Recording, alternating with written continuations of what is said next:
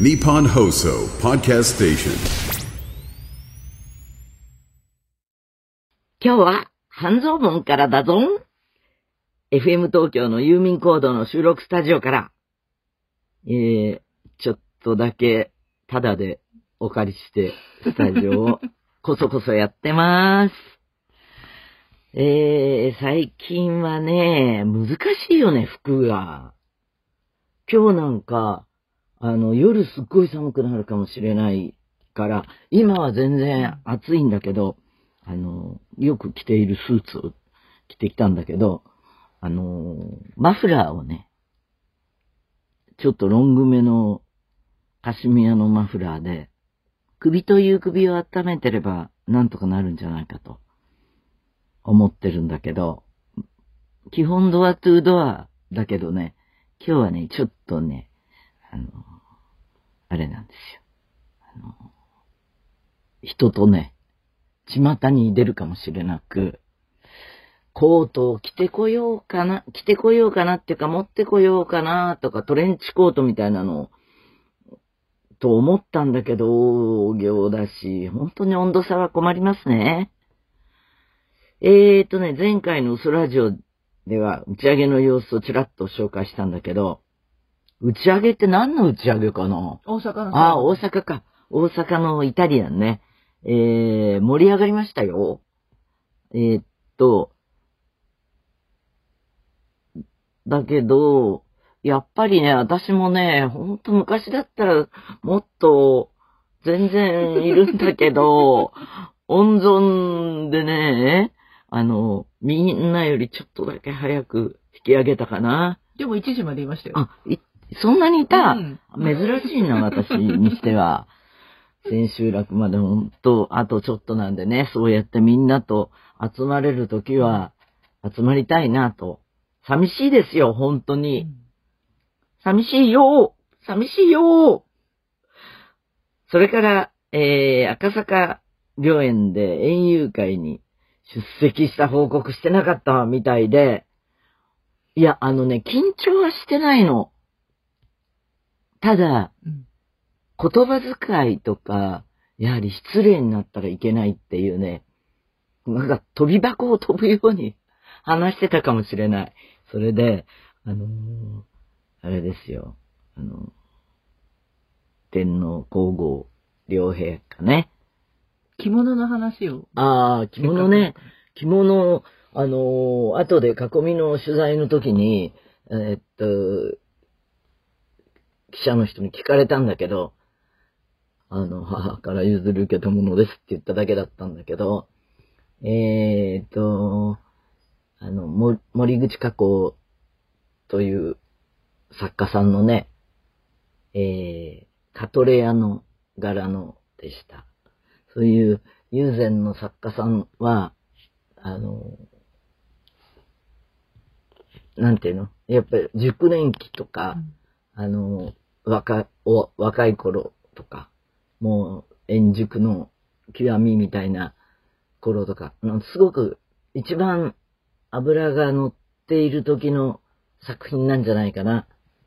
えー大事にしてるものです。で、帯はね、あの、辰村という、帯屋さんのもので。皇族の方々も、大抵その辰村の帯っていうのは。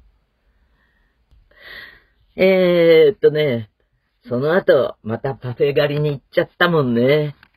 えー、じゃあメールを紹介します。ラジオネーム特命さん。前々回ツアー会場で、ユーミンアナスイのコラボスカジャンを当てた人に声をかけたら、次の日偶然席が隣になり、友達になったというメールがありましたが、そのスカジャンが当たったの、私なんです そうか。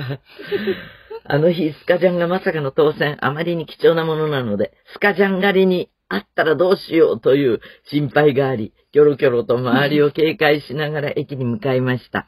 が、突然、暗がりから女性二人組に話しかけられたのです。これドキッとするよね。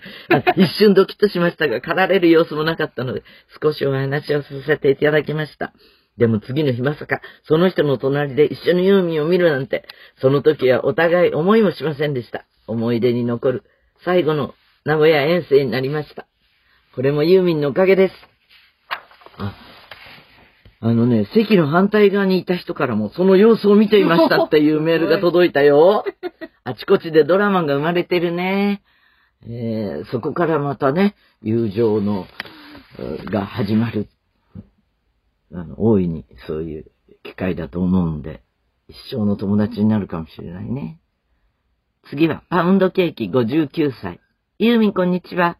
あの、正直に申しますと、ユーミン乾杯コラボ企画と聞いたときは、え？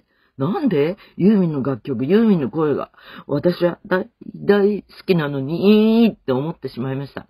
心の狭いファンでごめんなさい。でも先日ふとしたときに、マンデー、あれか、うんあの、サタデーナイトゾンビでですね、むむむっと自分でもびっくりしたが、考えてみれば元はユーミンの曲ですもの。いいに決まってますよね。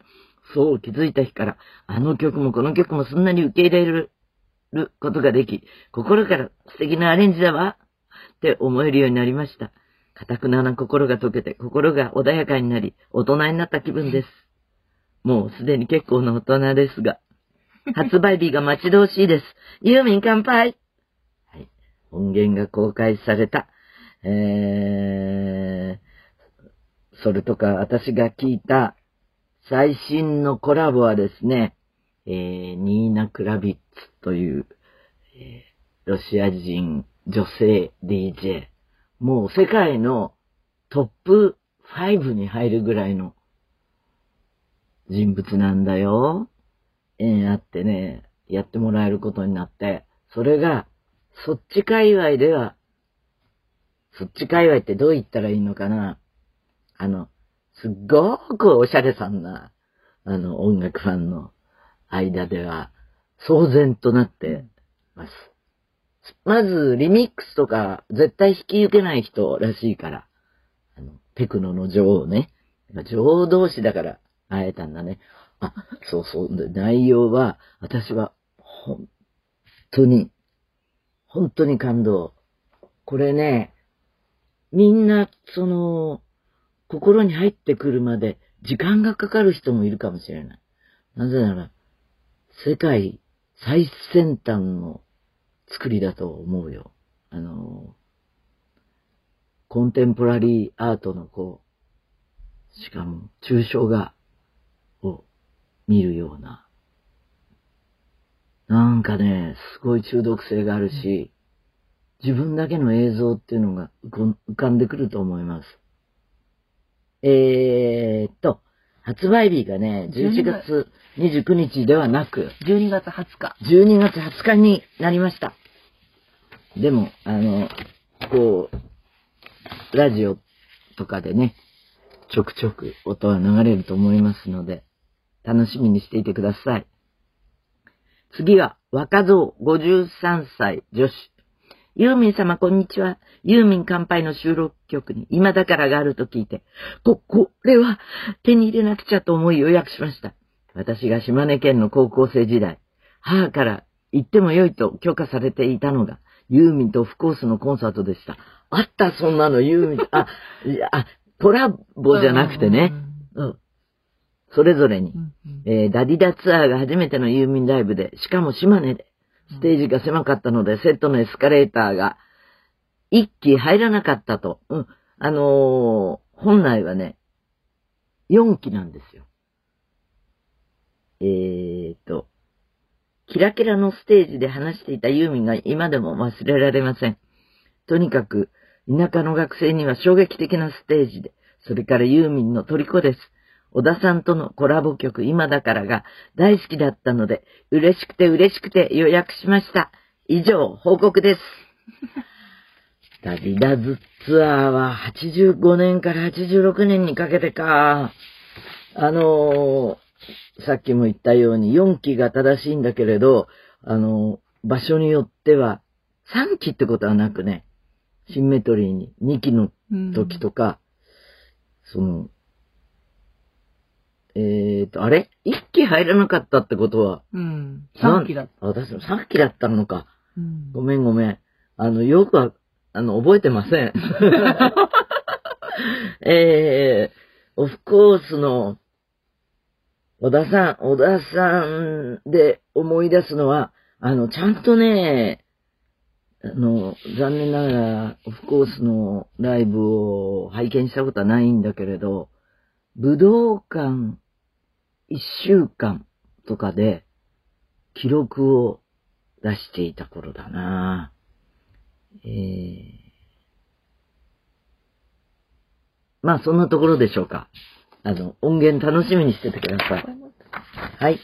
えー、ではね、メールを、嘘ラジオは、メールが命です。ライブの感想や悩み事、くったらない話、何でもどうぞ。宛先は、嘘アットマーク、ユーミン .co.jp。じゃあまた来週。じゃあにー。